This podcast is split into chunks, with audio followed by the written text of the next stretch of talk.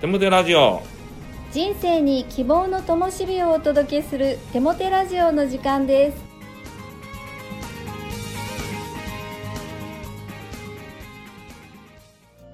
皆さんお元気ですね。パーソナリティのテモテ牧師こと新谷和重と。アシスタントのかなちゃんこと山本かな子です。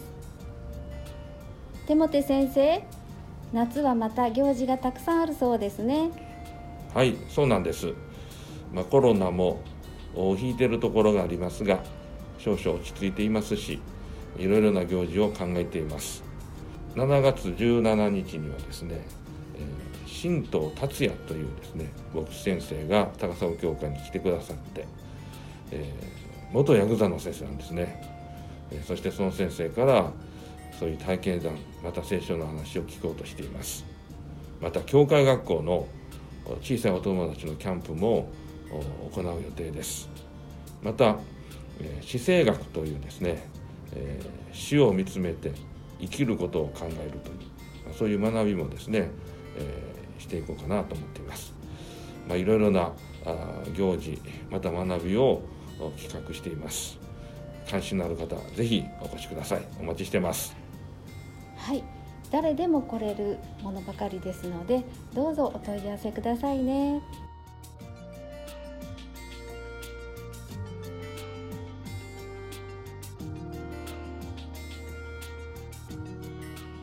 今日のゲストは入江悦子さんです。入江悦子さんこんにちは。こんにちは。はじめにプロフィールを教えてください。はい。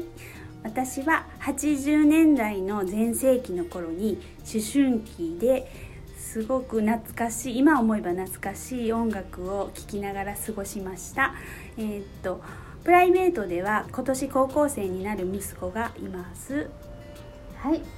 私と同世代の入江さんですが入江さんの人生を明るく照らしてくれた神様のお話を教えてください。はい。えーと、私は小学校の頃に、えーと、曽根の子ども園っていう教会学校に通っていました、それからまあ教会からは随分ずっと離れていたんですけれどもそうですね子どもが保育園に通うようになった頃に同じ保育園に通うある人がきっかけで再び教会に導かれるようになりました。そして今から8年前に息子と2人揃って教会のクリスマス受選を受けることができました。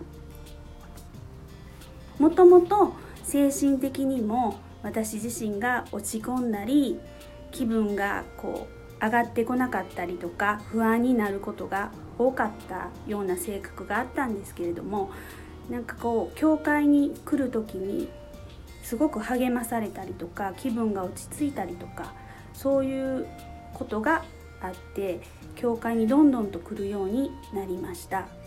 そして連日祈祷ですね。それですごく祈ってたりとか高砂教会は蒼天祈祷会があるんですけれどもそれですごく祈りを重ねていたら気分が落ち着いてきたんですね。本当に一人であの教会で祈ってた時は神様に何でもこう打ち明けて素直な気持ちでいられたので泣いたりとか本当に何度も涙を流したりとしたことがたくさんあったんですけれどもその時々で本当に神様に助けを求めてあの祈っていっていました。そうすると,、えーと、ちょっと聖書の方を読みたいなと思うんですけれども、えーと、詩篇の103編の1から2なんですけど「我が魂を主を褒めよ」我が内なるすべてのものよ。その聖なる皆を褒めよ。我が魂を主を褒めよ。そのすべての恵みを心に留めよ。っていう聖書の言葉があります。それが、えーと、私の心にすごくこうあの刺さって本当に心が癒されて気分が落ち着いてもうあれだけ悲しかったことが本当にそういう気持ちもなくなって心が安定してきました。でまさに精霊様が癒してくださったんだなって本当に自分の環境もどんどん変わってきましたし心も変わってきましたし本当に穏やかに平安になりました。教会は私にとって本当に私のパワースポットになります。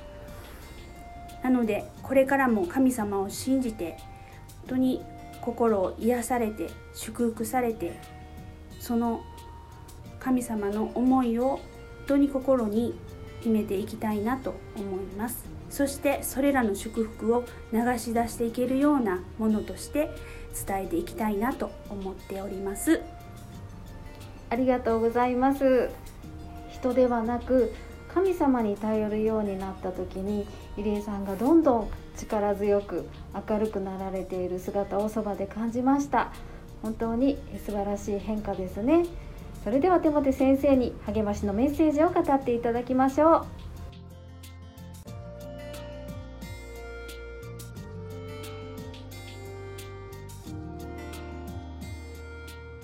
入江さん正直な体験談ありがとうございました。祈りを通してますます神様の心に触れ続けられて心が神様の愛でいっぱいになりますように。さて励ましのメッセージをお届けします。今日は心を去るから守るというテーマです。忙しいという漢字は心が滅びると書きますね。確かにそうですよね。することがいっぱいあって頭がいっぱいになり気持ち的にも焦ってきます。心がイラつき周りの人の何気ない言葉や態度に苛立ち時には顔つきも態度も声も荒々しくなってしまいます。周りの人への配慮が目減りしていきます。特に家族に対しては遠慮がなくなるのでさらに荒々しさがそのまま出てしまいます。心に潤いがなくなって干上がっているのです。こんな時どうしたらいいでしょうか？まず手を止めてゆっくり深呼吸することです。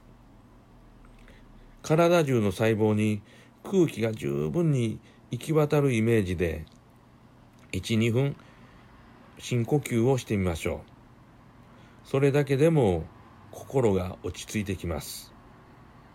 次に深呼吸をしながら今心にあるあなたの思いを神に告げていただきたいのです神は見えないカウンセラーです私たちの心の思いを全部聞いてくださり思い詰めた心を広げ私たちの心にゆとりを与えてくれます。神への祈りは心の深呼吸となります。それから未完了の仕事などを神に書き出してみましょう。私たちの脳は完了した事柄ではなく未完了の事柄を思い出しやすくなる構造になっているようですよ。ですから休日でも未完了の仕事があるとそのことが気になって仕方がなくなるのです。そうです。私たちの脳には達成意欲というか完了意欲のようなものがあって未完了未達成のまま放っておくと焦燥感に煽られてくるのです。ですから忙しさの原因は物理的な問題というよりも焦燥感のような心理的問題である場合が多いと思うんです。ある心理学者がこのような未完了未達成の課題に対して焦燥感に煽られている状態のことを頭の中の猿が騒ぎ出すという面白い表現を使ってるんですね。皆さんも頭の中の猿が騒ぎ出した経験があるんじゃないでしょうか。ではどうしたらこの猿を鎮めることができるんでしょう？それはすべき課題を書き出して優先順位をつけて完了に向かう計画を立てるということです。それだけでもこの猿は静かになるんです。この猿が求めているのは完了というよりも整理された計画なんですね。その計画に従って確実に課題を仕上げていくなら、この猿を完全に手なずけることができるんです。毎日忙しく過ごしている私たちです。忙しいことに文句を言っても仕事がなくなるわけではありません。そうなら、心や頭を沈めて集中力を取り戻すことが大切です。頭の中の猿を静かにさせていきましょう。聖書の言葉。何事も思い煩ってはならない。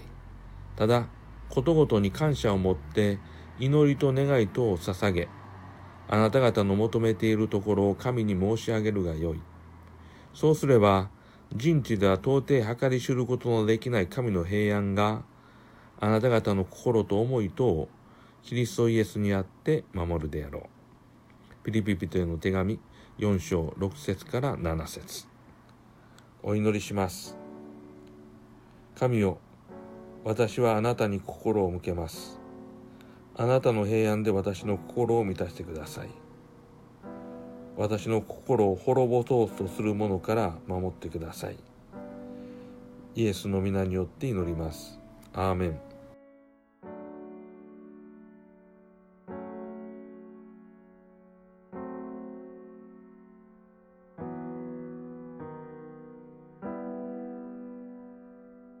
今月の賛美は登坂十子さんのアルバム「YourSong 美しい世界」より「幸い薄く見ゆる日に」ですどうぞ。